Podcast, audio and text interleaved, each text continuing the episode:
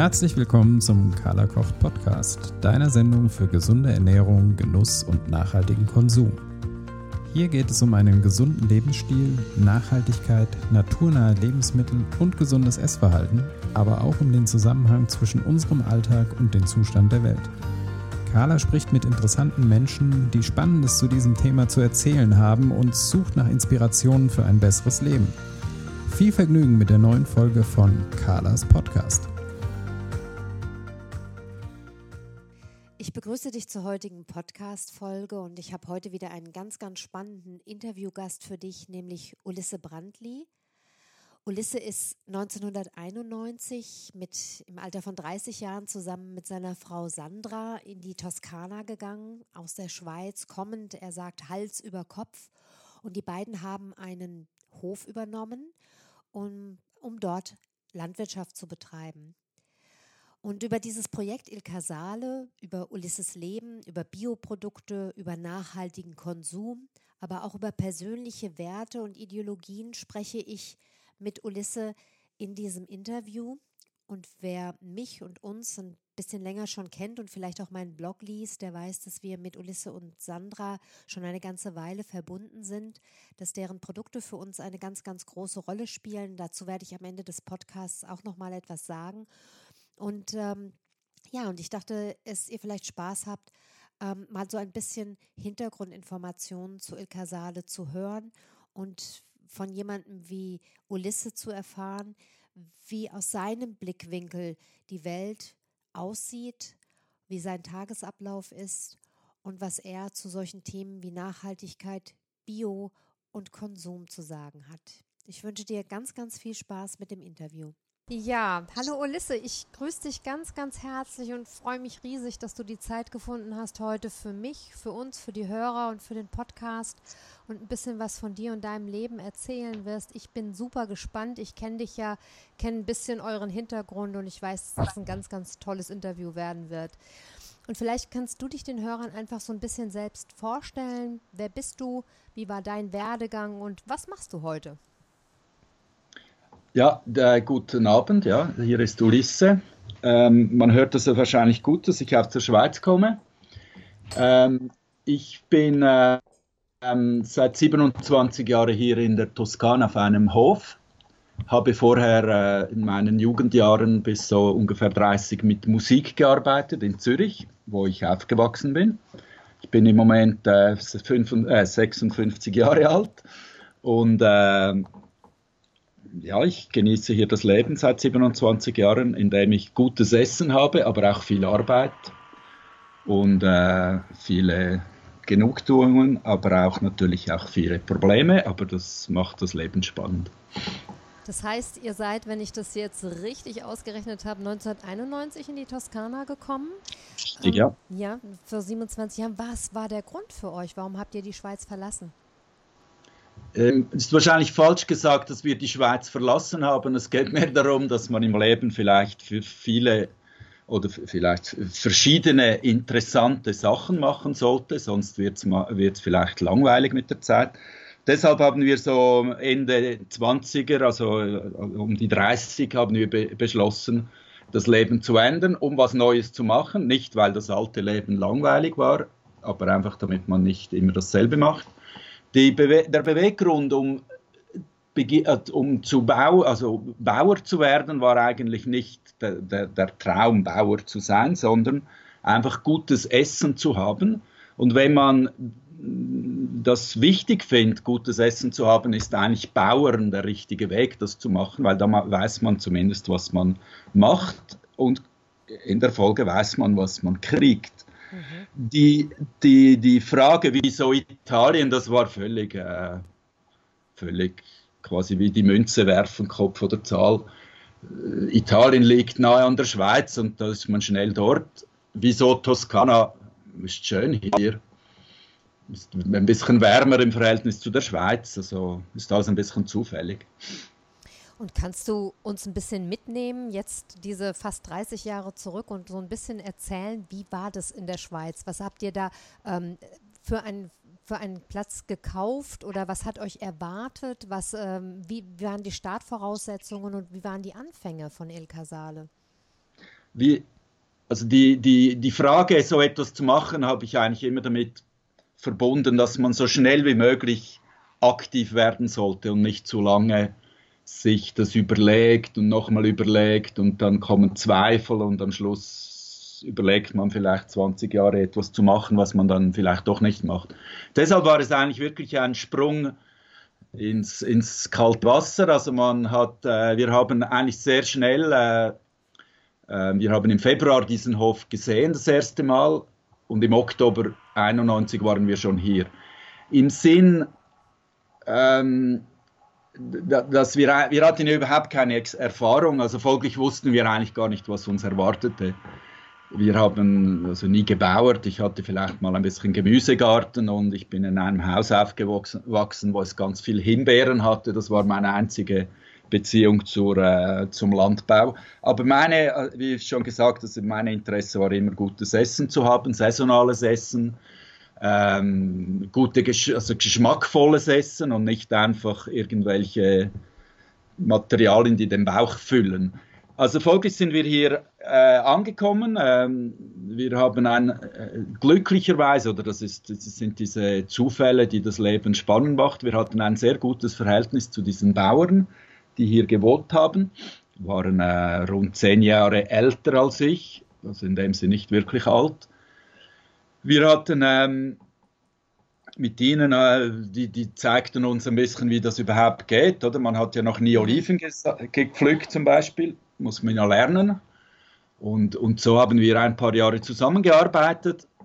Ähm, war vor allem wichtig, um ein bisschen ein Netzwerk aufzubauen, weil wenn man ja neu in eine Gegend kommt und umso mehr, wenn man in ein Land, also in ein ländliches Gebiet kommt, wo äh, das ist ja überall dasselbe. Die Landbevölkerung ist jetzt ja nicht unbedingt die einladendste Bevölkerung, die sind misstrauisch gegenüber Fremden. Und deshalb war das eigentlich ein sehr wichtiger äh, Punkt, rein technisch gesehen war das Bauern von diesen Bauern hier sehr, sehr einfach. Also der hat eigentlich nie erklären können, wieso er etwas so macht, weil er hat es einfach so gemacht, weil er es immer so gemacht hat. Mhm. Und jetzt nur noch das noch abzuschließen. Also ich denke, wir haben die ersten ähm, sieben, acht Jahre uns wirklich damit beschäftigt, zu begreifen, was man überhaupt machen kann, zu begreifen, wie man überhaupt überleben kann, weil das war ja alles nicht so klar. Wir haben sehr schnell bemerkt oder gemerkt, dass man mit Bauern wirklich fast kein Geld, also unmöglich ist, Geld zu verdienen. Wir hatten aber keine Möglichkeit, uns Tourismus vorzustellen, weil damals in diesem Val d'Orcia, wie das hier heißt, also es wäre ein Orcia wäre ein Fluss, das Ortschatal, in, in, in, dem Sinn deutsch gesagt. Ähm, da waren gar keine Touristen hier, also folglich konnte man auch nicht dran denken, irgendwann mal ähm, mit Touristen vielleicht ein bisschen Geld zu verdienen. Das hat uns aber in dem Sinn nicht so eine große Rolle gespielt, weil wir einfach gefunden haben, wir wollen das machen und wir müssen uns irgendwie durch durchbeißen. Das ist wirklich ein, ein, ein bisschen ein Ansatz, wie man, wenn früher vielleicht mal vor 200 Jahren Leute nach äh, Amerika ausgewandert sind. Wir wussten eigentlich wirklich nichts, was uns hier erwartete. Wir haben dann auch noch fünf Kinder äh, auf die Welt gestellt, um das auch noch alles zu spannender zu machen. Und ähm, wir haben aber doch äh, daran äh, gearbeitet, fertige Produkte herzustellen, also nicht Getreide herzustellen und das zu verkaufen, nicht Oliven zu pflücken und die zu verkaufen, sondern Öl am Schluss. Also die Direktvermarktung war sicher immer eine Option, die sehr wichtig war. Also das haben wir schon in der Schweiz so gelernt. Ich denke, in Deutschland war das auch schon vor 30 Jahren sehr verbreitet. Und so haben wir langsam äh, diesen Betrieb aufgebaut, um jetzt das noch abzuschließen. Also wir haben ja neben Getreide, Oliven, Reben für Wein, haben wir auch äh, Schaf und Ziege dann ähm, zugelegt. Also zu, äh, dann haben wir Bienen begonnen, wir haben Schweine, weil Schweine sind auch wichtig für die Käseproduktion, die dann irgendwann folgte, am, am Anfang sehr im kleinen Maß. Später haben wir eine Käserei gebaut. Wir haben ähm, Gemüse natürlich, das ist wichtig. Gemüse ist etwas vom Wichtigsten, was man haben kann. haben auch Safran zum Beispiel begonnen zu machen später. Also im Prinzip, wenn man etwas machen kann, hier haben wir es immer, immer probiert. Ähm, das Einzige, was uns nicht so interessiert hat, wäre jetzt zum Beispiel Kühe zu haben, einfach fürs Fleisch, also Rinderzucht, weil das ist mir ein bisschen zu, zu einseitig. Mhm. Ähm, ja, das ist ganz spannend, was du, was du erzählst. Ich weiß natürlich aus vielen, vielen Gesprächen, dass diese Zeit, die erste Zeit in der Toskana für euch auch gar nicht so einfach gewesen ist. Denn es hört sich heute natürlich rückblickend und wenn man heute Il Casale sieht und was ihr daraus gemacht habt, hört sich das natürlich alles sehr, sehr romantisch an und im Kopf entsteht dann so ein Bild ähm, von einem fertigen Hof, auf den ihr da eingezogen seid. Aber ich weiß eben aus diesen Gesprächen, dass das eine sehr ähm, einfache und sicherlich auch eine sehr anstrengende Zeit war, oder? Ja, im Prinzip ist es immer noch sehr anstrengend, also weil die äh, wirklich eine ökonomische ähm, ausgeglichene Bilanz zu haben, ist, ist extrem schwierig. Umso mehr, weil heute ja auch noch äh, äh, das muss man wirklich, das habe ich selber festgestellt, das Klima ja nicht unbedingt wirklich sehr hilft. Mhm. Aber das wisst ihr ja auch in Deutschland mittlerweile. Mhm. Nach diesem Sommer umso mehr. Und, aber das, ich denke, das die ökonomische Sicherheit war für mich eigentlich nie ein, ein, ein essentiell wichtiger Punkt. Heute können wir aber natürlich, müssen wir schon sagen, dass das ist sehr wichtig, weil, weil sonst würde ja dieser Hof keine Zukunftschancen haben, weil wenn nicht irgendwie junge Leute, die das jetzt dann nach uns machen werden, irgendwann, wenn die nicht irgendwie eine gewisse ökonomische Sicherheit haben, ist, denke ich mir, die Chance, dass dieser Hof überlebt, sehr klein. Mhm. Und deshalb ist heute, sagen wir, diese Herausforderung, ökonomisch eine gewisse Ausgeglichenheit zu, herzukriegen, ist sehr wichtig und daran sind wir eigentlich auch sehr stark am Arbeiten. Und es gibt sicher Möglichkeiten, dank dem Tourismus, der, in der, in, in der mittlerweile in der Gegend sehr äh, floriert. Mhm. Kannst du uns noch mal so ein bisschen oder den Hörern noch mal ein bisschen beschreiben, was ihr heute genau auf El Casale macht? Also wir, die, das, die, der Grundgedanke, ähm, einen Hof zu haben und immer das fertige Produkt zu kriegen, also her, herzustellen, oder ist nach wie vor der tragende ähm, Pfeiler, kann man sagen. Wir haben ja das Glück und das das ist nicht, ähm, da sind wir wirklich sehr froh, dass vor allem jenseits vom Atlantik die Leute ja seit Jahren genau das suchen und das, was die dort Farm to Table nennen, ist eigentlich unsere, unsere Glück, äh, sagen wir, unser Glück, weil mit diesen Leuten, die hierher kommen und mittlerweile Mittagessen, wo sie genau das kriegen, was wir vor 27 Jahren begonnen haben herzustellen. Also das Essen, was wir herstellen, ist, äh, was wir kochen, ist ganz eng gekoppelt, was auf den Feldern, im Stall, in der Käserei vorhanden ist. Also die, deshalb ist diese Vielfältigkeit da wirklich auch ein, ein, ein sehr wichtiger Punkt. Das heißt also, nach wie vor haben wir einen Gemüsegarten, der ist natürlich mittlerweile viel größer als ein äh, Familiengarten. Wir haben zum Beispiel jetzt auch dieses Jahr, also 2018, das erste Mal einen vollamtlichen Gärtner angestellt. Und das Resultat ist auch beeindruckend, äh, also wirklich sehr positiv. Wir haben äh, eine sehr starke Rohmilchkäseproduktion mit unserer Ziegen- und ähm, Schafmilch. Es ist eine große Attraktion, äh, trotz allen Moden, also Moden oder, äh, oder äh, Bewegungen, vegan und so, ist Käse nach wie vor eine große äh, Attraktion. Wir haben natürlich auch, wenn man Tiere hat, hat man auch Fleisch, das ist natürlich gegeben.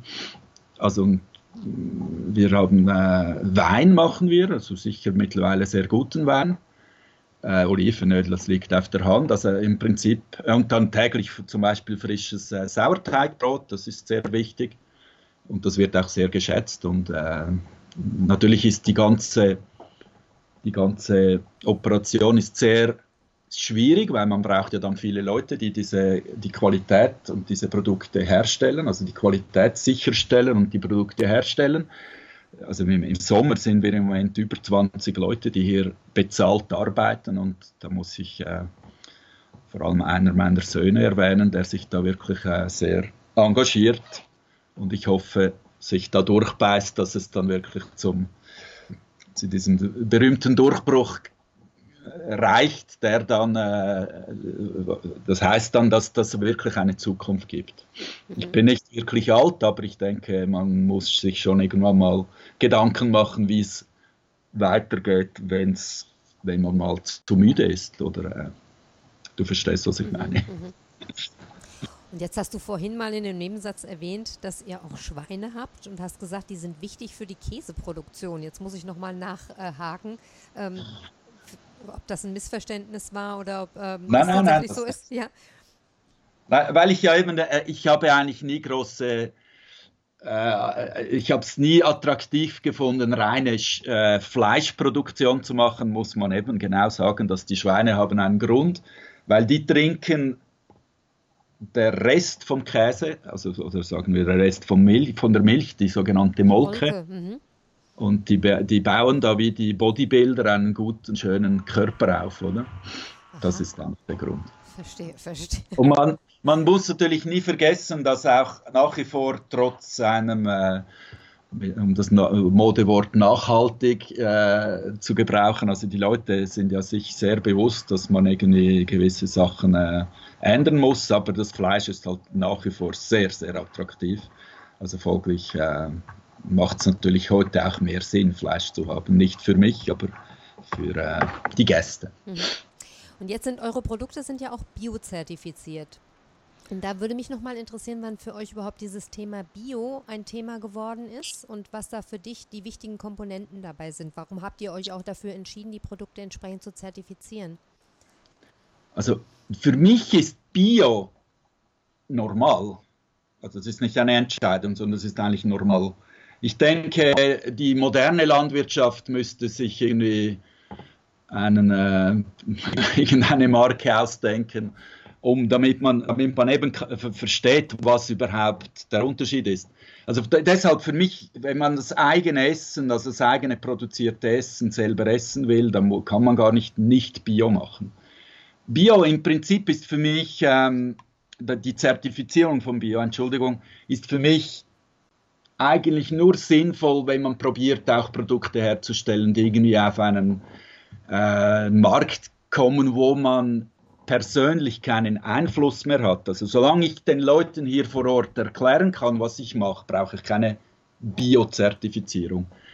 Ähm, ich muss auch mittlerweile feststellen, dass Bio, also vor allem wenn man in Groß, Großverteiler geht, eigentlich äh, nicht mehr unbedingt so nur eine positive Marke ist, weil ja es gibt sehr viel Bio, das auf sehr großem, äh, im großen Stil ähm, hergestellt wird und was die Bio, sagen wir, Bewegung, und äh, die habe ich wirklich verfolgt seit den 70er Jahren, also seit ich irgendwie mein Hirn selber brauchen kann, äh, hat sich sicher ein, den groß, also einen Fehler gemacht, dass man dass die Biobewegung probiert, in die Großverteiler zu kommen. Und das heißt automatisch, dass Großproduzenten entstehen und für mich ist ein Biokonzern oder ein Biohof, der nur Getreide auf Hunderten von Hektaren herstellt, nicht unbedingt wirklich ökologisch. Mhm. Und deshalb zum Beispiel sind wir immer mehr dabei, auch zu studieren, wie wir quasi daraus draus, also weitergehen könnten. Also wir sind im Moment sehr damit beschäftigt, nicht wegen dem Label, aber wegen der wirklich dem, äh, der Praxis biodynamischen, biodynamische ähm, Techniken einzuführen, um genau sich vielleicht ein bisschen zu distanzieren von diesem ein bisschen zu einfachen Bio-Label. Ja. Ja, also da sprichst du mir aus dem Herzen, denn das ist auch was, was ich immer wieder versuche zu sagen und äh, vor allem auch den Leuten sage, die sich dann ärgern über irgendwelche Skandale bei Bioprodukten. Ähm, ich predige das ja auch schon seit Jahren, dass eben Bio nicht Bio ist und dass wenn wir eben irgendwo irgendwelche Strukturen zerstören, damit in ganz, ganz großem Stil ein und dasselbe Produkt in Monokulturen angebaut werden kann, ähm, wo teilweise brutal auch ähm, alte bestehende Höfe vernichtet werden, Und das alles, damit das dann günstig in unseren Bio-Discountern landet. Also das ist für mich auch nicht das Bio, das ich unterstützen möchte. Und wo ich glaube, wo auch viel, ja, wie sagt man, Augenwischerei betrieben wird. Ja, die Leute denken, sie oder meinen, sie essen etwas Gutes und in Wirklichkeit schaden sie vielleicht sogar noch mehr, als wenn sie ein konventionelles Produkt aus der Nachbarschaft kaufen. Ich denke würden. nicht mehr. Ich denke nicht, sie schaden nicht mehr, aber es ist einfach ein, ein, ein, ein falscher Begriff, oder? Mhm. Das, mhm. Aber eben wie gesagt, das Wenn wir da kann man stundenlang drüber reden. Da wirklich, das stimmt, da gebe ich dir recht. Das ist ein, ein, tatsächlich ein abendfüllendes Thema. Mich würde noch mal, ich würde gerne noch mal so ein bisschen zurückkommen ähm, zu Il Casale und ich hätte gerne mal, dass du so einen für dich typischen Tagesablauf ähm, schilderst. Wie ist das, wenn du, wann stehst du auf? Wie läuft dein Tag so normalerweise ab? Also ich muss hier, ähm, das ist auch eine Neuigkeit, die du selber vielleicht also noch, noch, nie gehört hast, aber ich bin eigentlich jetzt immer mehr mit den Gästen beschäftigt, weil die Leute wollen ja Geschichte hören oder treffen und deshalb bin ich und Sandra, das ist übrigens das ist auch noch zu erwähnen, Sandra gehört natürlich auch zu diesem Hof wie ich auch. Sie begann, also wir begannen das zusammen zu machen. Ähm, aber früher, oder, äh, war ich wirklich da mit, ähm, wie sagt man da, mit, mit einem, meinem ganzen Wesen tagtäglich 365 Tage im Jahr beschäftigt, Tiere zu melken, zu füttern, Käse zu machen, später zu kochen. Ähm, das führt dazu, dass man immer, immer eigentlich ein bisschen zu spät kommt weil äh, im Frühling hat man extrem viel zu tun, im Winter hat man vielleicht mehr Zeit, aber es ist auch nichts zu tun irgendwann oder die Tag Tage sind auch viel kürzer. Ähm, deshalb also sagen wir jetzt mal einen typischen Tag vor zehn Jahren hat so ausgesehen, dass ich etwa um 5 Uhr ging ich, solange man die Schafe und die Ziegen melken mussten, ging ich melken. Ich habe das aus einer persönlichen äh, Ambition 20 Jahre von Hand gemacht, weil ich das einfach eine sehr interessante Herausforderung fand. Bin ich in der Lage, wie meine Urnahnen, noch so viel körperliche Arbeit zu machen? Und heute stelle ich fest, dass ich ohne dauernde Schäden das 20 Jahre gemacht habe. Das heißt also, ich habe, Entschuldigung, mein Deutsch immer ein bisschen, ist ein bisschen schwierig. Ich bin mittlerweile mehr im Italienischen äh, bewandert. Alles gut. Aber als Schweizer darf man ja ein bisschen ein äh, komisches Deutsch reden. So, ihr, ihr, erinnert euch vielleicht Emil damals, oder? Der hat ja große Erfolge gemacht. Also wir verstehen dich wunderbar, es ist alles gut. Auf jeden Fall, äh, wenn man von Hand melkt, heißt das, dass man äh, zwei, drei Stunden am Morgen ähm, im Stall äh, eben melkt. Und dann geht es natürlich darum, die Tiere zu füttern. Ähm, die Landwirtschaftsarbeit kam häufig ein bisschen zu kurz, aber man hat dann natürlich trotzdem immer probiert, auch den Garten zu machen, auch die, die Felder, das ist mehr punktuell. Felder muss man im Herbst ansäen und im Sommer äh, erntet man das. Ähm, also die, die, die Tag, der Tagesablauf war sehr, sehr dominiert von dieser Tier, Tierzucht, kann man sagen. Und der Rest musste man irgendwie da rein ähm, reinwursteln. Ähm, ich denke, wie alle Bauern in, in, auf der Welt, je nachdem wie der Betrieb aufgebaut ist, ist man äh, sehr stark am Improvisieren. Aber ich muss sagen, also ich fand das eigentlich immer sehr spannend. Ich suche bewusst auch immer ein bisschen diese Herausforderung, das schon früher habe ich das gemacht, äh, irgendwie das Unmögliche doch irgendwie möglich zu machen. Also ich fühle mich sehr wohl auch im Chaos und im Prinzip kann man eigentlich sagen, ein Bauernhof ist eigentlich ein extrem kreatives Chaos, weil schlussendlich die Natur hat einen sehr starken Stellenwert. Also wenn es halt zu viel regnet, kann man sowieso nichts machen auf dem Boden.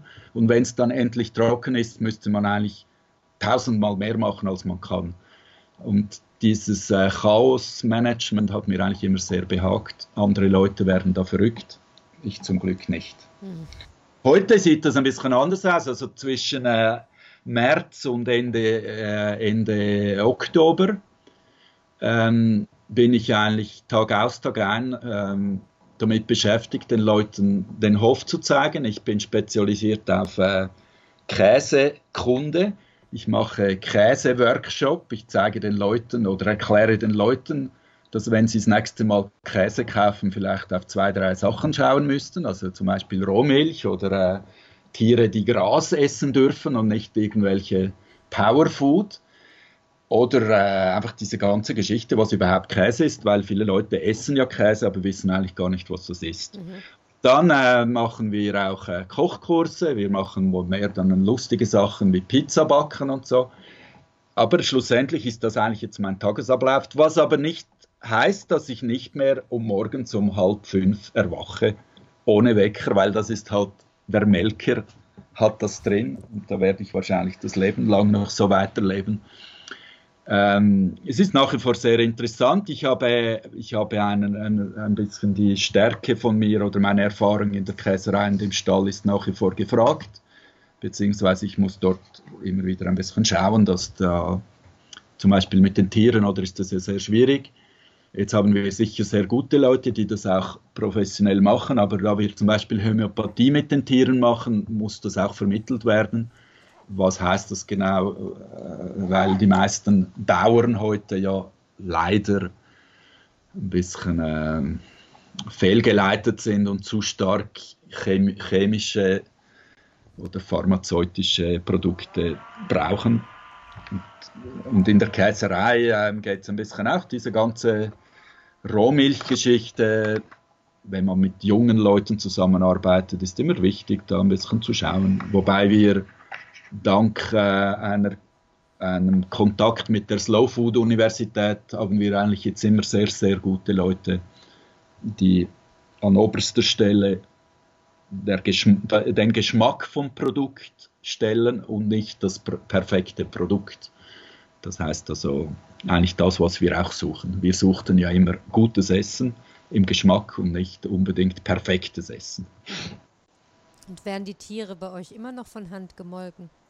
Nein, nein, jetzt mit, wenn du Leute anstellst, dann musst du ein bisschen äh, effizient, äh, effizient schauen. Und es ist natürlich auch eine Tatsache, dass heute immer schwieriger wird, Leute zu finden, die überhaupt ähm, physisch eine solche Belastung ähm, standhalten. Mhm. Aber es gibt schon, also wir hatten letzten zwei Jahre eine, eine, eine Waldorfschülerin aus Itzehoe, das ist irgendwo in Norddeutschland, und die konnte also brillant von Hand melken. Und die, ja, also es gibt schon noch. Es gibt noch junge Leute, die das können, aber es ist sicher immer schwieriger. Ja, die auch diesen Idealismus dann noch mitbringen. Ne? Und so wie du halt sagen, ich möchte das so machen, wie das eben ja, meine Vorfahren auch gemacht haben. Ne? Aber ich muss sagen, es ist ähm, eigentlich eher wieder am Zunehmen. Wir haben jetzt sehr viel sehr viele junge Leute, die das wirklich machen wollen man muss aber auch sagen, wir haben jetzt immer wieder auch ältere Leute, die das gerne machen. Also folglich, ich denke, wir leben in einem positiveren Moment. Ähm, man muss jetzt einfach schauen, dass die Bauern und das Bauernsein wieder ein bisschen Stellenwert oder Würde, kann man fast nennen, wieder gewinnt, mhm. weil wenn man einfach Tag aus, Tag ein äh, arbeitet und am Schluss kriegst du nicht genug für deine Produkte, um zu überleben. Ich sage jetzt bewusst zum Überleben, ich sage nicht verdienen, dann ist das einfach nicht würdevoll. Mhm. Und das ist meine, mein Aufruf an alle meine Hunderten von Gästen, die ich Tag, äh, Tag aus, Tag ein übers Jahr hier ähm, über den Hof führe, ob sie jetzt Europäer sind oder Amerikaner oder Kanadier. Schaut, dass die Bauern irgendwie ein bisschen ein würdevolles Leben wieder haben können. Und da müssen die Leute einfach lernen, bei den Bauern zu kaufen und nicht irgendwie in Großverteilern. Das finde ich ja ein extrem wichtiger Punkt. Mhm. Und da kann man ja gerade in Deutschland sehr stark ansetzen. Das erlaube ich mir jetzt da kurz zu sagen, weil ihr habt ja nach wie vor eine große Großmarktkultur. Das ist richtig, ja. Und das ist sehr, sehr schwierig. Wir haben das ja am eigenen Leib gesehen, andere Strukturen hier einzuführen und durchzusetzen. Das ist ja auch immer so ein bisschen das, was mich so ja etwas desillusioniert hat, ne? weil ich immer dachte, also es muss, wenn wir ein so starkes Bewusstsein für gesunde Produkte haben, dann sicherlich auch in unserem Umfeld und überall um uns herum die Menschen geben, die da ähm, mit einem anderen Bewusstsein drangehen und die alles tun würden, so wie wir auch alles tun würden, um an gesunde Produkte und äh, sage ich mal auch jetzt um diesen blöden Begriff Nachhaltigkeit zu verwenden, um an nachhaltige Produkte, aber auch äh, Produkte, mit denen ich wirklich etwas Gutes tue, indem ich sie kaufe, nicht nur mir, sondern anderen, um solche Produkte zu bekommen. Und da bin ich mittlerweile sehr desillusioniert, gerade hier in Deutschland, ähm, dass wir ja, wir erleben hier ja einen Bio-Boom, ähm, der sich aber in diesen Discountern niederschlägt. Und in dieser, wie du schon sagst, also auch Großhändlerkultur. Heute hat ja bei uns wirklich jeder Bioladen und jeder Biodiscounter genau dieselben Produkte, weil alle eben über den Großhandel bezogen werden. Und das sehe ich in der Tat hier in Deutschland auch als sehr schwierig und sehr kritisch an. Die Frage ist, woran liegt das? Ne? Da könnten wir jetzt vielleicht auch nochmal drüber sprechen. Liegt es am Bewusstsein der Menschen oder liegt es einfach an den wirtschaftlichen Strukturen, die sich so stark durchsetzen, dass einfach etwas anderes daneben keinen Platz hat? Ja, also wir sind natürlich im Moment in einer Phase, wo die Großverteiler äh, alles kommandieren. Aber das heißt noch lange nicht, dass es keinen Platz gibt fürs andere. Das Wichtige ist einfach, dass man den Leuten, und da muss ich dir Mut zureden, dass du nicht aufgibst, weil das Wichtige ist, dass man den Leuten erklärt, wie der Mechanismus genau ist. Also früher hieß es mal, biologisch sollte 20 Prozent mehr, ähm, also mehr äh, kosten, sagen wir mal, oder? Mhm. Weil das ja äh, Mehraufwand ist und, und auch vielleicht weniger Ertrag ist. Mittlerweile, also ist im, im, im Groß, Großhandel, diese 20 Prozent sind schon seit Jahre, Jahren abgeschafft. Also da geht es vielleicht noch ein, zwei Prozent. Und dann ist einfach die Produktion von diesen Produkten ist nicht mehr möglich. Sicher nicht tiergerecht und sicher nicht auch menschengerecht. Man darf ja nie vergessen, dass auch viele Leute in der Landwirtschaft arbeiten müssen. Man kann nicht alles mit Robotern machen, wie das vielleicht die heutige Welt mit all Automatismen äh, gerne sieht, oder? Man sieht ja gerne, dass Roboter jetzt alles dann machen werden, was dreckige Arbeit ist oder monotone Arbeit ist. Aber ähm, es, es geht ja nicht nur um Ökologie, es geht ja auch um soziale Werte. Äh, Ausnutzung von Arbeitskräften, denke ich mir, sind Schlagwörter, die nicht einfach nur so Schlagwörter sind, sondern es ist eine Tatsache, die es, gibt. Und ähm, da, das muss man einfach den Leuten Tag aus, Tag ein erklären. Und die Verantwortlichkeit von jedem Einzelnen ist eigentlich enorm wichtig. Und weil, solange das nicht erkannt wird von jedem Einzelnen, sind wir vielleicht dann auch äh, wie sagt man, äh, irgendwann müde, aber äh, Gala, man muss daran glauben, dass man das noch, dass man, noch, dass man das irgendwie doch noch. Ähm, ihr habt ja, also ich meine, ich kann jetzt, das ist jetzt mehr ein Produkt, das vielen Leuten am Herzen liegt.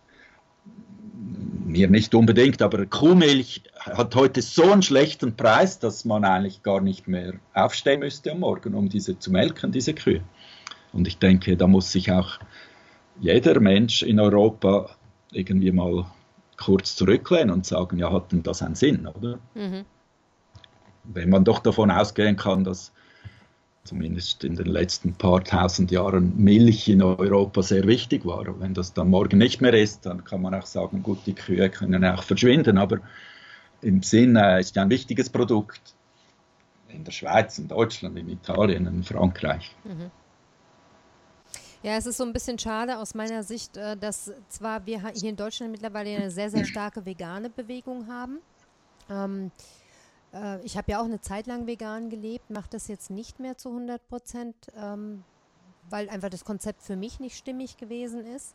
Ähm, dass wir diese vegane Bewegung auch mit einem großen ethischen Bewusstsein und viel, viel Engagement in der Tierrechtsbewegung haben, was ich auch sehr positiv finde dass ich aber auf der anderen Seite, ähm, ich, also da geht so eine Schere auseinander. Ne? Es gibt das Extrem der Veganer, die eben überhaupt keine ähm, tierischen Produkte mehr verzehren und ähm, sich auch sehr, sehr stark engagieren. Und auf der anderen Seite gibt es sozusagen den Konsumenten, der alles nach wie vor konsumiert. Und was mir so ein bisschen fehlt, ist das Feld dazwischen. Das müsste man eigentlich stärken. Also diejenigen Menschen, die sagen, ich möchte eigentlich jetzt mal in Anführungszeichen ausgewogen essen. Ich möchte da für mich entscheiden, wann ich was esse. Aber das, was ich esse, soll eine hohe Qualität haben. Und dann eben auch die Frage stellen, wenn ich eben Milch kaufe, wie ist es denn dem Tier ergangen? Und genau. äh, ja, und nicht dieses, also wir haben, eine, wir haben einen großen Teil meiner Meinung nach immer von, noch von Menschen, denen es egal ist, weil sie es einfach überhaupt nicht hinterfragen, weil sie das Produkt im Supermarktregal kaufen und konsumieren, aber gar nicht die Frage stellen. Und ähm, ich finde immer ja. so ein bisschen, wenn man dann diesen Vegan-Trend sieht, ist es eigentlich schade, weil die Veganer unter sich wissen alle um das Problem. Ja, das nützt nichts, wenn ich das auf den sozialen Medien sehe, wenn Veganer immer und immer und immer wieder die, äh, die Videos teilen, wo es irgendwelchen wo Kühe oder andere Tiere schlecht behandelt werden. Es ginge eigentlich eher darum, dass das Bewusstsein in den Großteil der Bevölkerung kommt, ne? dass da umgedacht wird. Da ist ja für mich immer, immer die Frage, die stelle ich auch immer fast in jedem Interview die Frage, ähm, wir haben immer drei Säulen. Wir haben den Konsumenten, wir haben die Politik und wir haben die Wirtschaft. Und ich bin immer ein Gegner davon, irgendwo auf, auch, ne, an eine Seite so den Spielball zu spielen, sondern es ist natürlich aus, aus drei Punkten zusammengesetzt.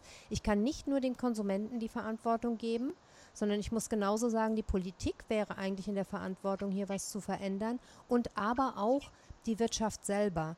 Denn ich kann natürlich nicht sagen, nur weil das jetzt ein Wirtschaftsunternehmen ist und weil die damit viel Geld verdienen und weil das eben deren Aufgabe ist, viel Geld zu verdienen, sind die aus ihrer Verantwortung raus ethisch. Das finde ich eine Katastrophe. Also hier müssten wir viel größere Forderungen stellen. Wie siehst du das? Ja. Nein, nein, das, ich möchte hier eigentlich, grundsätzlich bin ich mit dir hier einverstanden. Ich möchte hier zwei, also zumindest mal vorläufig zwei Sachen anfügen. Also ich bin eigentlich ein, ich habe nie Ideologien extrem, also für mich persönlich spannend gefunden, denen zu folgen. Also eine ähm, Radikalität kann häufig zu Intoleranz führen, die dann dazu führt, dass man irgendwie eine Welt sieht oder äh, eine Welt vertritt oder auch äh, für die kämpft. Das haben wir in den letzten 50 Jahren ein paar Mal gesehen, dass das auch sehr gefährlich ist die dann äh, vielleicht dann auch wieder abgekoppelt ist von, von der Welt oder wie, wie du eben genau sagst oder irgendwie eine Bewegung wie vegan. Also ich habe wirklich, ich, ich finde vegan, veganes Essen extrem spannend. Aber auch dort muss man sich natürlich dann immer fragen, stimmt das überhaupt? Oder meine, mittlerweile, da müssen wir jetzt nicht lange Zeit, äh, keine Zeit verlieren, gibt es dieses Avocado-Problem oder wie viel mhm. Avocado überall gegessen werden und wie die dann angebaut werden und wie die da um die Welt geschippert werden, dann, also ich mache da keine provokative Polemik, aber da muss man sich ja dann auch fragen, ist das jetzt irgendwie so ähm, positiv für die Welt? Mhm. Ähm, also deshalb diese ideologische Radikalität finde ich extrem, äh, finde ich immer extrem ähm, auch blind, weil schlussendlich verliert man eigentlich die, die, den tieferen Wert von, einem, von einer Entscheidung, etwas anders zu machen. Also ich, ich kann, das klingt vielleicht primitiv für gewisse Leute, aber wenn ich sage, seit, also ich esse grundsätzlich zum Beispiel nur Fleisch, wo ich das Tier gekannt habe. Da finden natürlich schon ganz viele, ja, das ist ja fürchterlich, oder? Aber in dem Fall weiß ich zumindest, wie das Tier gelebt hat. Es ist meine Aufgabe, diesem Tier ein angenehmes Leben zu machen. Ich bin mir bewusst, dass ich hier äh, viele Leute äh, schon zur, so, äh, sehr äh, provoziere. Ich esse aber dafür auch nur vielleicht einmal im Monat ein bisschen Fleisch, weil ich sage, ja gut, äh, ich bin ja verantwortlich fürs Tier, wieso soll ich das essen? Bevor es wirklich sein muss. Aber äh, da man ja Milch produzieren kann, nur weil man, also nur wenn man die, die, die, die Lämmer oder die Zicklein oder die Babys, können wir also so nett sagen, ähm, irgendwie von der Mutter entfernen. Also ist folglich Fleisch und Käse und Milch, das gehört zusammen. Und das ist zum Beispiel einer meiner großen ähm, Missionen hier, den Leuten das zu erklären, weil es ist sinnlos, sich vorzustellen, man kann einen Käse essen mit chemischem oder pflanzlichem Lab und dann hat man das Gewissen sauber, aber man weiß nicht, dass dass man auch ein Tier von der Mutter wegnehmen muss. Auf jeden Fall, was ich eigentlich dann noch dazu sagen will, und das ist eine, eine ganz, eine ganz einfache Geschichte. Ich denke, all diese, du hast auf die Videos angesprochen, von all diesen schockierenden Bildern, von Riesenstellen, Hühnern, die in Käfigen sitzen, und das passiert ja nach wie vor, oder?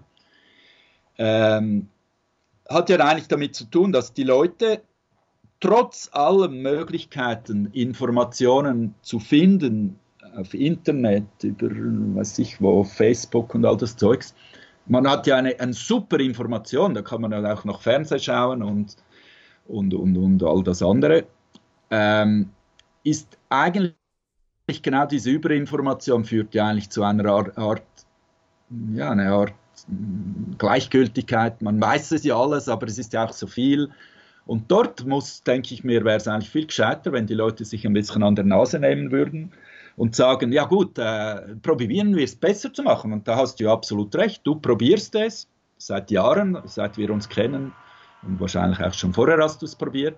Ich, ich kann eigentlich von mir sagen, seit ich lebe, äh, das ist meine Erziehung, meine Mutter hat es mir immer gesagt, man muss Würde, auch ein Tier hat eine Würde, ein Mensch hat eine Würde, eine Pflanze hat eine Würde aber wir müssen ja leben, also folglich muss man einfach eine, eine, eine, eine für sich ähm, eine, eine, ein Gleichgewicht finden, wo, wo all diese, diese Werte irgendwie doch auch äh, respektiert werden. Mhm. Dass, ähm, dass wir in einer Welt leben, die nicht ganz einfach ist, das wissen wir alle, aber das heißt noch lange nicht, dass man sich nicht damit beschäftigen muss. Und dann einfach ähm, die ganze Geschichte, Konsum zum Beispiel, also ich meine, ich bin ein, ein absoluter, äh, ich, ich konsumiere extrem wenig. Ich konsumiere das, was ich brauche zum Leben. Aber äh, ich bin zum Beispiel äh, Reisewahnsinn. Das ist zum Beispiel auch ein. Wenn man heute nachhaltig lebt, vegan lebt und dann dauernd mit dem Flugzeug Billigflüge rund um die Welt fliegt, das ist auch nicht gerade sehr äh, positiv. Mhm müsste man ja auch, äh, dann kommt das Autofahren und dann kommt Überheizen der Wohnung, oder? Moment, ich habe hier 10 Grad in der Wohnung und lebe bestens. Genau, da wären wir auch gleich bei einer Frage, die ich dir ohnehin gerne noch gestellt hätte. Ähm, können wir dann gerade vorziehen. Ähm, denn ich habe es ja vorhin schon mal gesagt, Nachhaltigkeit ist ja inzwischen so eine Art Schlagwort geworden. Also ich kann es fast nicht mehr hören, alles ist nachhaltig und wie lebt man nachhaltig? Trotzdem, mir fällt kein besseres Wort als das ein, wenn ich dich fragen möchte, was sowas wie ein nachhaltiges Leben für dich bedeutet. Also wirklich privat, was tust du selbst, um nachhaltiger zu leben? Du hast ja jetzt schon gesagt, du konsumierst eigentlich nur das, was du zum Leben brauchst. Und ähm, vielleicht hast du aber noch mal das ein oder andere ähm, auch als Tipp, was du weitergeben kannst. Also was heißt es für dich, ökologisch bewusst oder nachhaltig zu leben? Ich, ich habe das, ein, ich hab das sehr, ähm, sehr einfach angegangen, äh, als ich, ähm, da muss ich jetzt ein bisschen zurück, zurückgehen, 35, fast 40 Jahre her, da ging ich noch in die Schule, oder? Ich habe das Gymnasium gemacht und nachher nie mehr etwas so beruflich, weil ich fand, Spezialisierung ist immer einengend. Ich, fand, ich wollte eigentlich immer möglichst breit das Leben angehen. Und dann habe ich mir überlegt, oder, also äh, ich, ihr wisst wahrscheinlich alle, dass die Schweiz relativ teuer ist und Zürich vor allem. Da habe ich natürlich immer gesagt, ja gut, das ist natürlich blöd, wenn man nicht viel Geld verdient, wie soll man dann leben, oder? Äh, und da habe ich mir beschlossen, ich konsumiere nicht.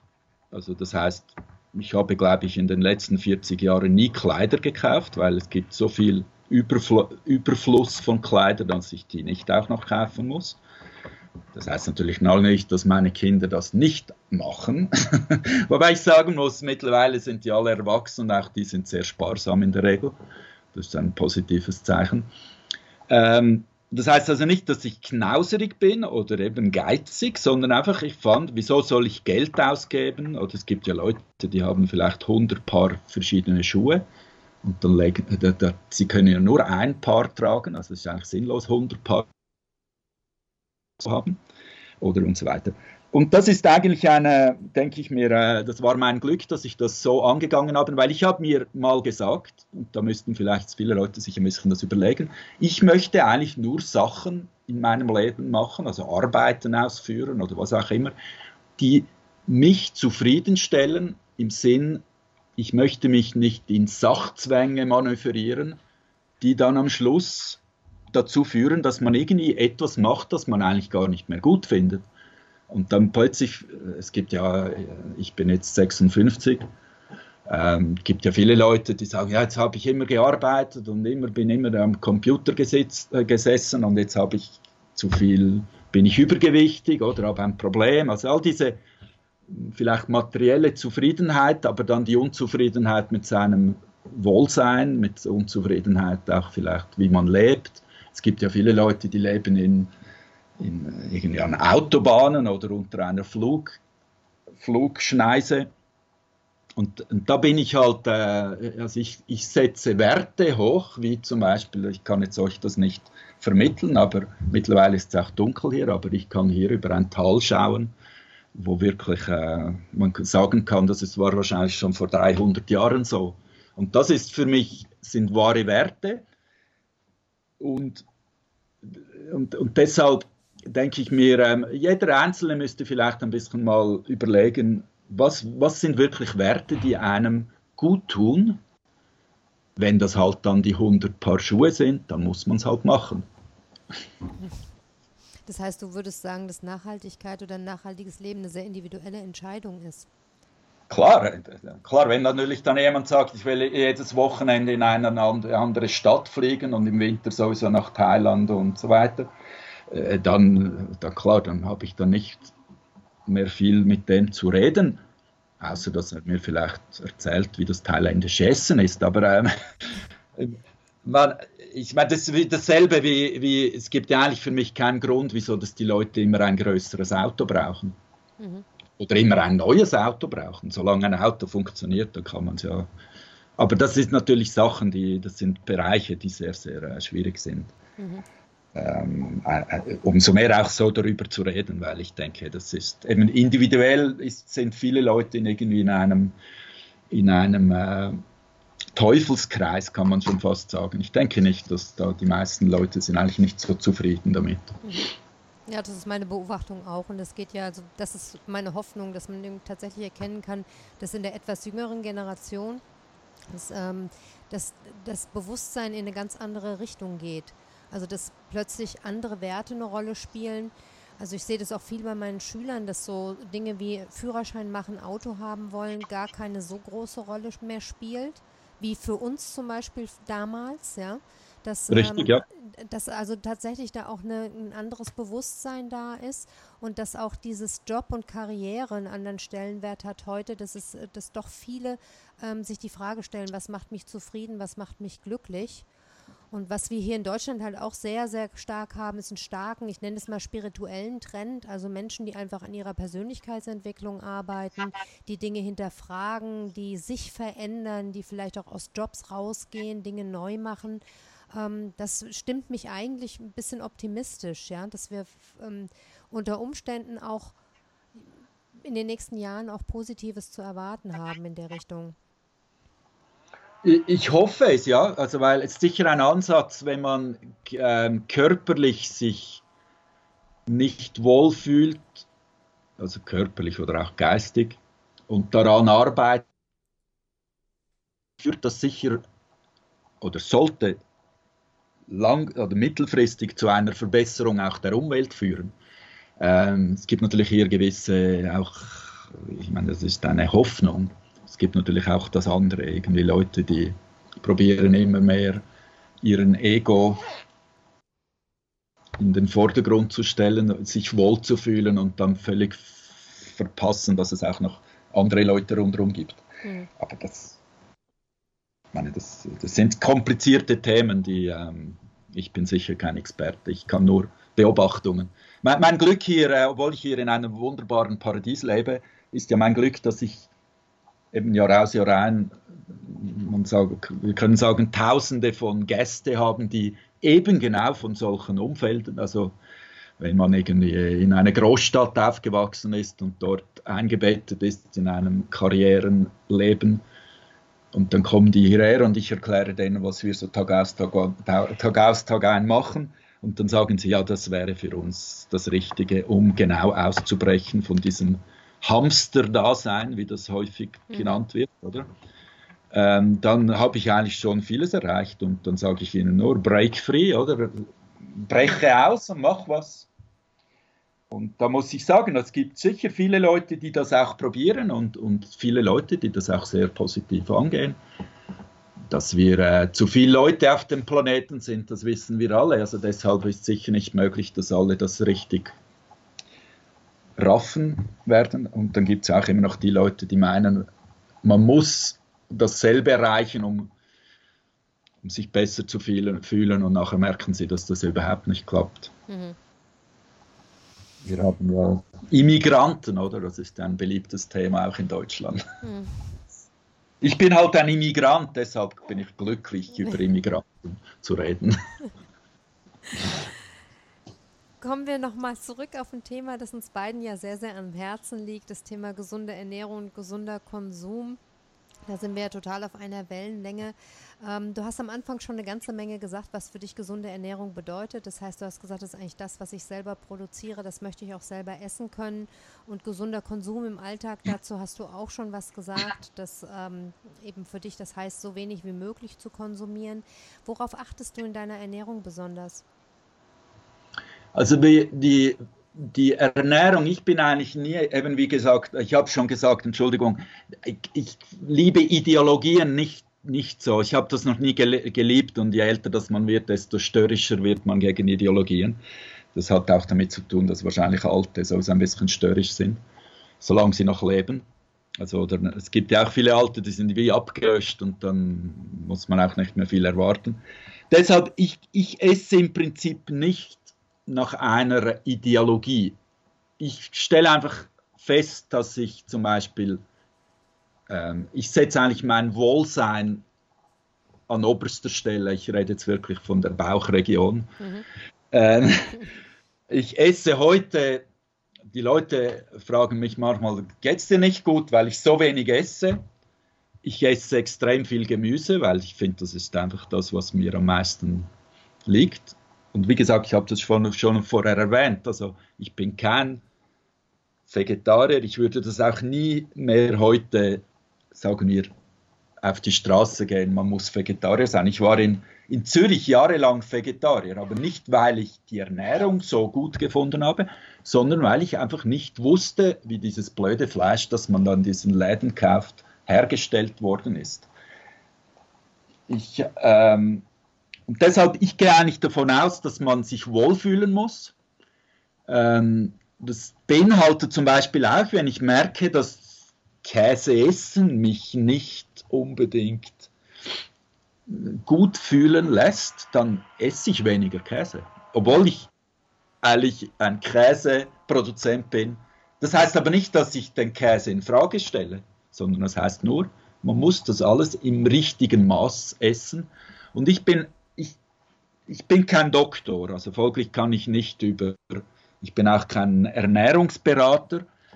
Da gibt es Leute, die haben das gelernt und die sollen das machen. Ich kann eigentlich nur den Leuten sagen oder auch euch jetzt sagen, ich, ich esse das, was mir gut tut. Und ich merke, also merkt man in, im, im Leben ziemlich schnell, dass irgendwie Nutella zu essen einem nicht gut tut, ist eigentlich nicht schwierig herauszufinden wenn man halt dann findet, man muss das essen, um cool zu sein, dann muss man auch damit rechnen, dass man dann sich nicht sehr wohl fühlt. Irgendwann, oder? Mhm. Es gibt ja viele Ernährungsprobleme, stauen sich irgendwie auf, also die akkumulisieren sich, also man, man wird ja nicht, wenn man eine Wurst isst, sofort, ähm, hat man nicht sofort Kreislaufbeschwerden. Aber wenn man vielleicht 50 Jahre zu viel Wurst isst, dann hat man ein Kreislaufbeschwerden. Mhm. Das heißt, du hörst in deiner Ernährung eigentlich vor allem auf deinem Körper und bist da auch natürlich dadurch, dass du sehr naturverbunden und naturnah lebst, auch natürlich mit dir selber ähm, da ganz anders verbunden, sage ich jetzt mal, auch wenn sich das jetzt vielleicht ein bisschen zu spirituell anhört, aber so ist es ja im Endeffekt, dass du auch nein, in deinen Körper hörst. Karl, ich kann dir ein Beispiel machen, das vielleicht ganz einfach ist zu verstehen. Also, wenn wir keinen eigenen Salat haben, weil irgendwie zu früh in der Saison ist oder was auch immer, da kaufen wir Gemüse vom Lago di Bolseno, das ist 30 Minuten von hier weg. Das ist ein Produzent, der macht das alles gut. Der Salat, der dort, also der, dieser Mensch hierher bringt, also über den Markt, wir müssen auf den Markt gehen, der wurde am Vortag geerntet und das ist Biogemüse, der schmeckt mir schon nicht mehr. Mhm. Mir schmeckt nur der Salat, der frisch vom Garten kommt. Mhm. Und das ist nicht, weil ich ein ideologisches Problem habe, sondern weil ich einfach, wenn ich das esse, denke ich mir, was ist jetzt mit dem Salat passiert? Das ist ja fürchterlich. Ah, der ist vom, vom äh, Nazareno, heißt er, das ist ein lieber Mensch. Aber schon dieser Transport von quasi äh, über Nacht auf den Markt und zu uns, das ist schon ein Problem mit dem Geschmack. Und ich bin mir natürlich bewusst, dass viele Leute, die jetzt sagen wir unser Gespräch anhören irgendwo, überhaupt nicht wissen, was das eigentlich heißt, ein frisch geernteter Salat zu essen. Ich liebe das Beispiel Karotte. Man kann Karotten kaufen, die sind wunderschön und die haben keinen Geschmack oder sind sogar bitter. Und dann gibt es Karotten, die sind wunderschön, die sind süß. Und dann gibt es Karotten, die sind gar nicht schön und sind süß und so weiter. Also einfach das Produkt in sich muss man halt eben bis bis am Anbau kapieren oder verstehen, wie das überhaupt funktioniert. Und dann entwickelt man irgendwie die, den Weg, wie man sich wohlfühlt und wie man in dem Sinne auch glücklich ist, oder? Ja, also ich kann das absolut bestätigen. Wir haben in den letzten Jahren angefangen, viel im Garten auch selbst anzubauen. Und haben du bist du Bäuerin geworden ein bisschen, jetzt. Ein bisschen, so, so viel wie möglich ist. Ne? Und ähm, ich, wir haben in diesem Jahr das erste Mal Brokkoli im Garten selber gehabt und das war für uns ein absolut, äh, also das wird dich jetzt wahrscheinlich belustigen, so eine Erfahrung, aber für uns war es eine Offenbarung tatsächlich. Also wir kaufen nur Biogemüse, wir kaufen nur auf dem Wochenmarkt. Also ich glaube, wir kaufen schon in sehr, sehr hoher Qualität.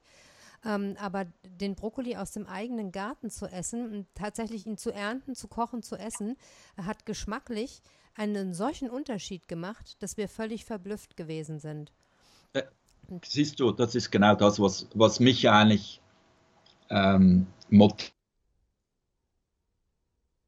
Erstens, das zu machen, was wir machen. Zweitens, auch den Leuten zu erwähnen. Probiert einen Garten zu machen. Mhm. Es ist nicht wichtig, dass ihr nachhaltig lebt, dass ihr fair lebt. Das ist auch wichtig, aber es ist eigentlich viel wichtiger, dass ihr einfach einen Teil von, eurem, von eurer Zeit nimmt, von eurem Leben nimmt und selber das macht, was euch eigentlich äh, jetzt beim Essen befriedigt. Mhm.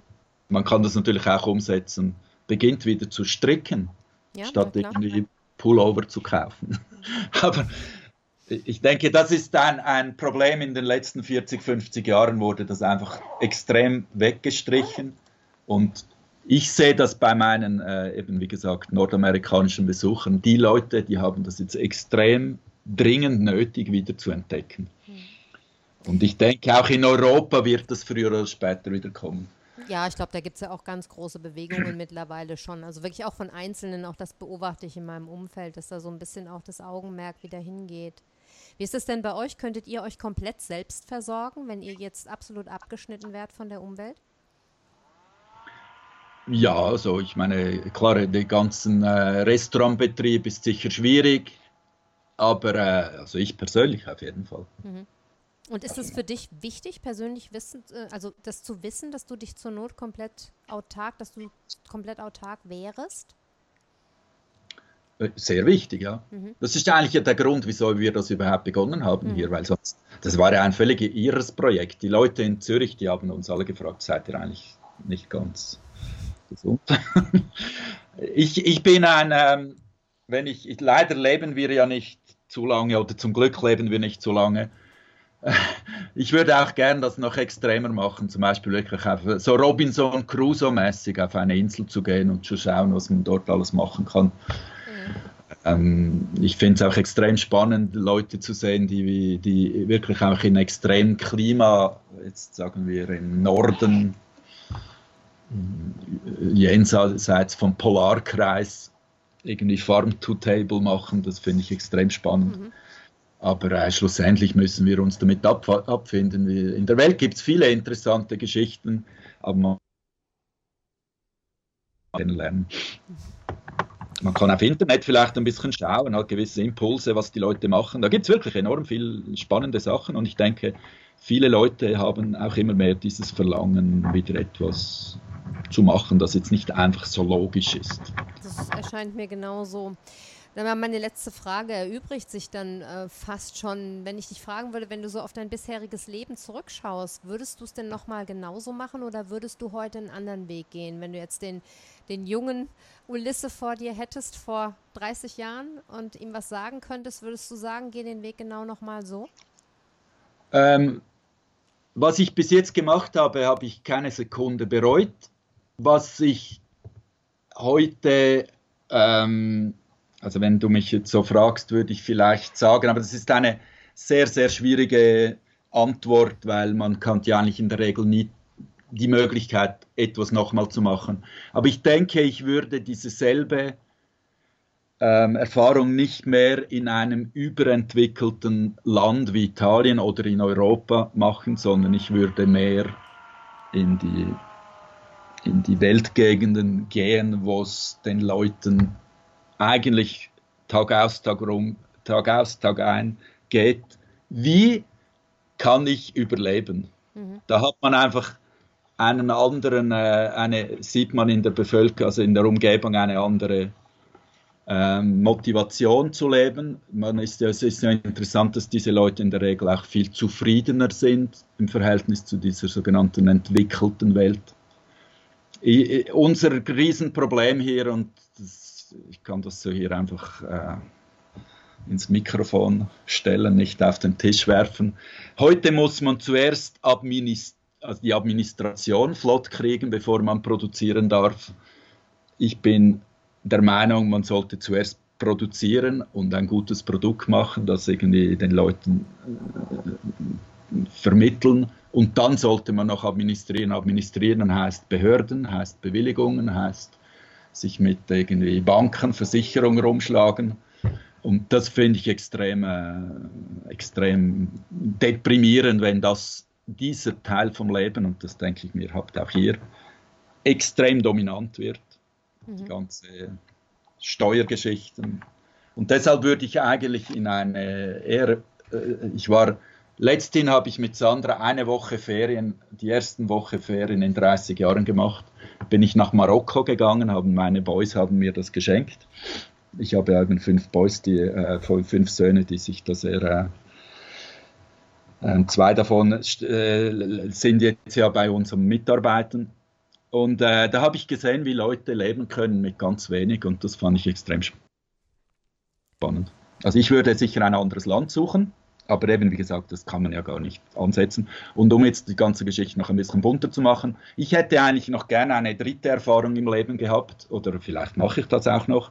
Ich bin eigentlich ein großer, äh, das Meer macht mich extrem zufrieden und ich bin hier jetzt definitiv nicht mit Meersicht. Ich würde eigentlich gerne nächstes Mal vielleicht etwas mehr mit dem Meer zu tun haben. Zumindest das Meer anschauen. Also da komme ich mit, da bin ich dabei.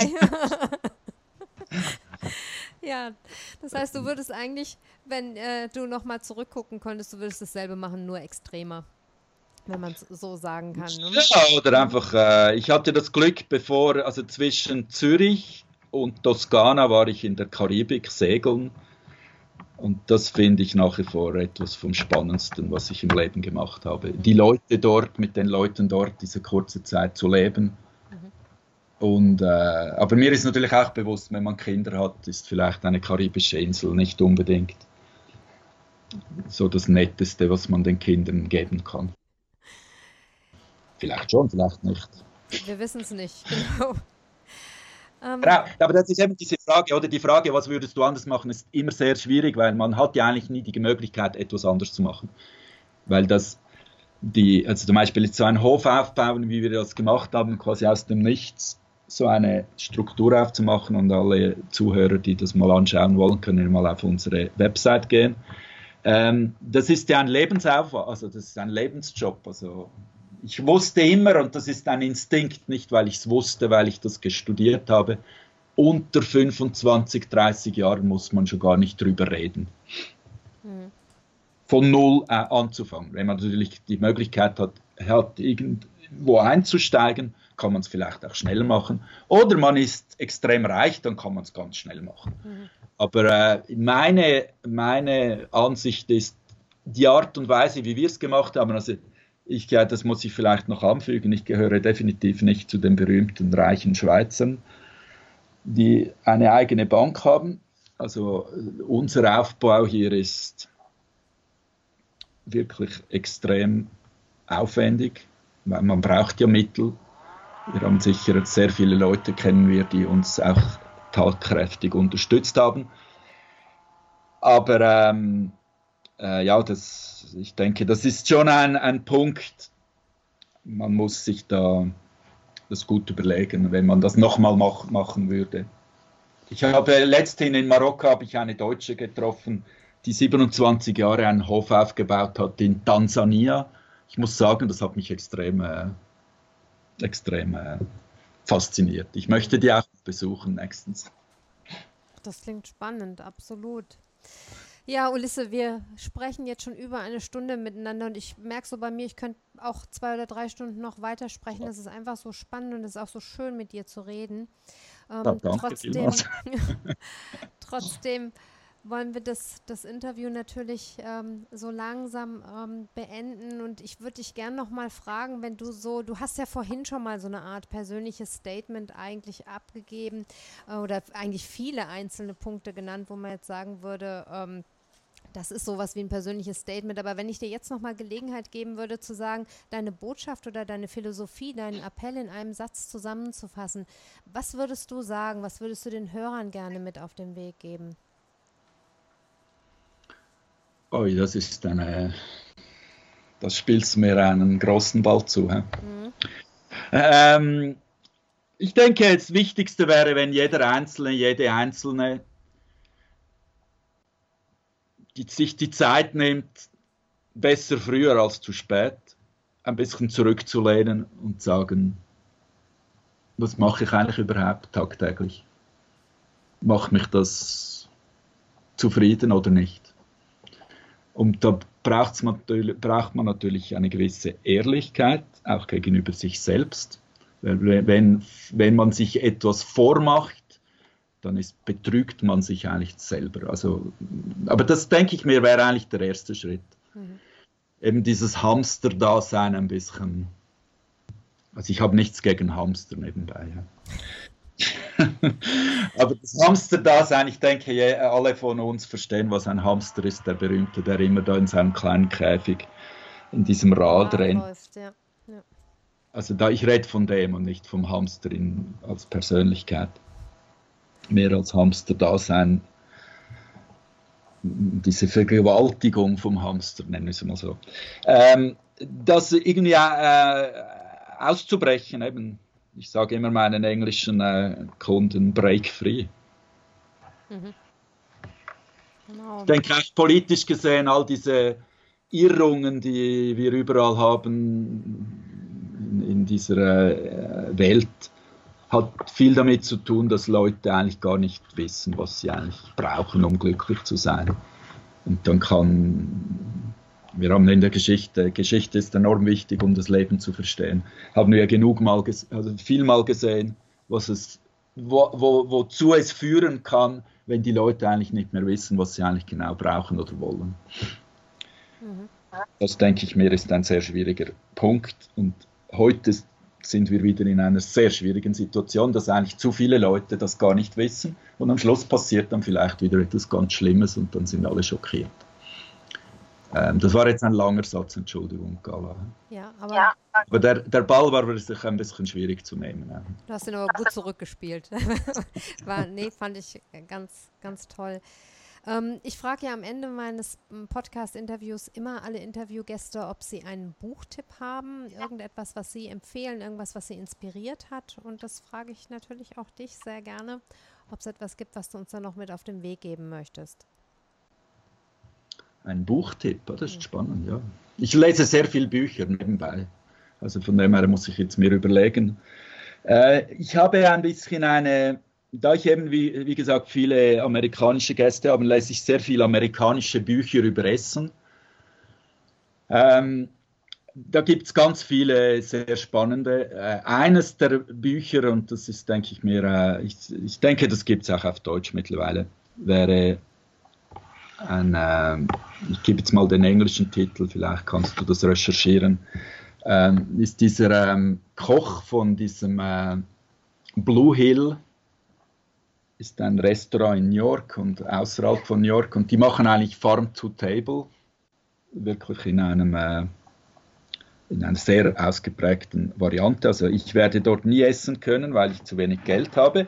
Aber was spannend ist, er hat ein Buch geschrieben, dieser Chef dort, der macht das seit 30 Jahren, wieso er das macht. Und das ist ein extrem spannendes Buch. Und das heißt, also dieser Mensch heißt Dan Barber, Dan, also Dan wie mhm. D-A-N.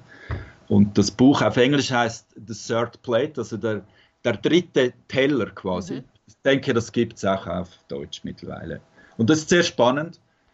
Ähm, ich habe dort zum Beispiel gelernt, dass Amerika, obwohl wir ja immer, also ich zumindest immer das Gefühl hatte, in Amerika ist man extrem schlecht und die Leute haben keine Kultur, aber man lernt dort drin zum Beispiel, dass Amerika eine viel größere Bauernkultur hat als wahrscheinlich ganz Europa zusammen.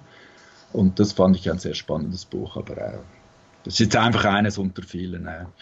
Ja, danke für den Tipp. Ich werde da hm, mal gucken nach dem deutschen Titel und werde das in die Shownote stellen. Und natürlich genau. werde ich auch einen Link zu Il Casale in die Shownote stellen, dass alle mal auf die Website bei euch gehen können. Aber vielleicht hat der ein oder andere Lust, euch ja auch mal in real zu besuchen. Kann ich nur sehr, sehr empfehlen, diesen wunderschönen Platz, von dem aus man bei euch mittags essen kann und aufs Tal schauen kann. Ähm, das sind für mich Erinnerungen, die mir sicher ein Leben lang ähm, in meinem Herzen bleiben, weil es einfach so traumhaft schön ist. Und das kann ich einfach auch sehr, sehr empfehlen. Mhm. Und ja. ich kann, möchte hier noch kurz was anfügen. Alle die Hörer und Hörerinnen, die das Gefühl haben, das wäre spannend, noch mehr darüber zu reden, sind herzlich eingeladen, hierher zu kommen. Sie müssen einfach sagen, Sie wollen eine Tour mit Ulisse buchen. Das heißt nicht, dass es viel kostet, aber einfach damit ich dann dort bin. Ich bin immer sehr, äh, ich bin berühmt hier auf dem Hof, dass ich zum Teil mit den Leuten stundenlang reden kann. Ähm, ich bin immer sehr froh, wenn man einen Austausch hat. Also folglich alle, die sich motiviert fühlen oder, oder es wichtig finden, mehr über meine, ähm, meine, meine Ansichten zu reden, im positiven und auch im kritischen, sind herzlich eingeladen. Aber die müssen hierher kommen, ich komme nicht zu ihnen. Ja, Ulisse, dann danke ich dir ganz, ganz herzlich für dieses spannende äh, Interview. Es war so schön, dass du uns mitgenommen hast und Einblicke in deine Gedankenwelt, aber auch in deine, ja, deine Arbeit und deinen Tagesablauf gegeben hast. Ich wünsche dir und euch alles, alles Liebe und Gute und ja, auch für Il Casale alles Gute, dass das so wächst und gedeiht, wie es für euch richtig ist. Ich danke dir für die Möglichkeit, mit dir ein bisschen zu plaudern. Ich hoffe, die Zuhörer und Zuhörerinnen sind nicht gelangweilt, gelangweilt gewesen. Und nur noch etwas anzufügen, die, die wirklich hierher kommen wollen, ein bisschen mehr zu, zu, ähm, mit mir zu reden, müssen halt vielleicht das Kennwort Kala kocht nennen. Dann wissen wir, um was es geht. Ähm, ich, äh, ich, hoffe, ihr werdet einen schönen Winter haben, nicht zu kalt nach dem harten Sommer, vielleicht etwas Normaleres. Viel Glück im Garten und auf Wiederschauen. Vielen Dank, Melissa. Hoffentlich und nicht nur auf Wiederhören. Auf Wiedersehen, genau. Ja, ich hoffe, du hattest Freude an dem Interview mit Ulisse und konntest vielleicht das eine oder andere für dich auch mitnehmen, hast Spaß dran gehabt, so ein bisschen Einblick in diese Welt zu bekommen. Ähm, natürlich stelle ich den Buchtipp von Ulisse in die Show Notes zusammen auch mit dem Link zur Website von Ilka Saale. Und wie gesagt, Ähm, wenn du Lust hast und Spaß hast dann und vielleicht sowieso in die Toskana reisen möchtest, dann freut sich Ulisse sicherlich über einen Besuch. Wenn du Interesse an Produkten von El Casale hast, kannst du mir eine E-Mail schreiben an info@kala-kocht.de. Wir importieren regelmäßig ähm, Produkte von El Casale, vermarkten die aber nicht mehr so viel über unseren Webshop, sondern ähm, individuell über unseren Newsletter und ich nehme dich da gerne auf und informiere dich, wenn dich das interessiert. Ja, zum Schluss äh, möchte ich gerne noch einen Hinweis in eigener Sache machen, denn ich bin jetzt dabei, die nächste Rezeptsammlung online zu stellen.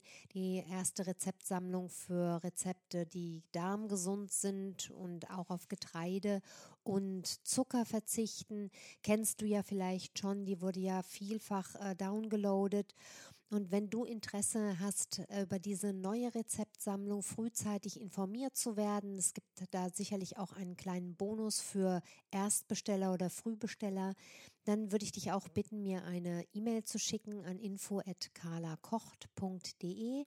Und ich denke, dass ich mit der Sammlung so im Februar, März fertig sein werde und dann gehörst du zu den ersten, die da Informationen von mir bekommen werden. Für heute dann alles, alles Liebe. Ich freue mich, wenn du wieder einschaltest und lass mich sehr gerne auch hören, wie dir das Interview mit Ulisse gefallen hat, wie dir der Podcast gefällt. Und ich freue mich auch über eine positive Bewertung bei iTunes und natürlich auch über dein persönliches Feedback. Alles Liebe, deine Carla.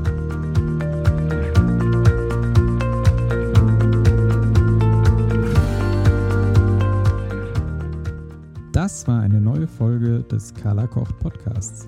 Die Links zu den Themen der Sendung findet ihr in den Show Notes und auf www.carla-kocht.de slash podcast.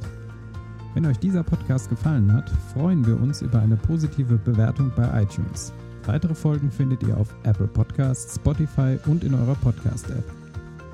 Carla Kocht gibt es auf Instagram, Facebook und Twitter. Vielen Dank fürs Zuhören und bis bald.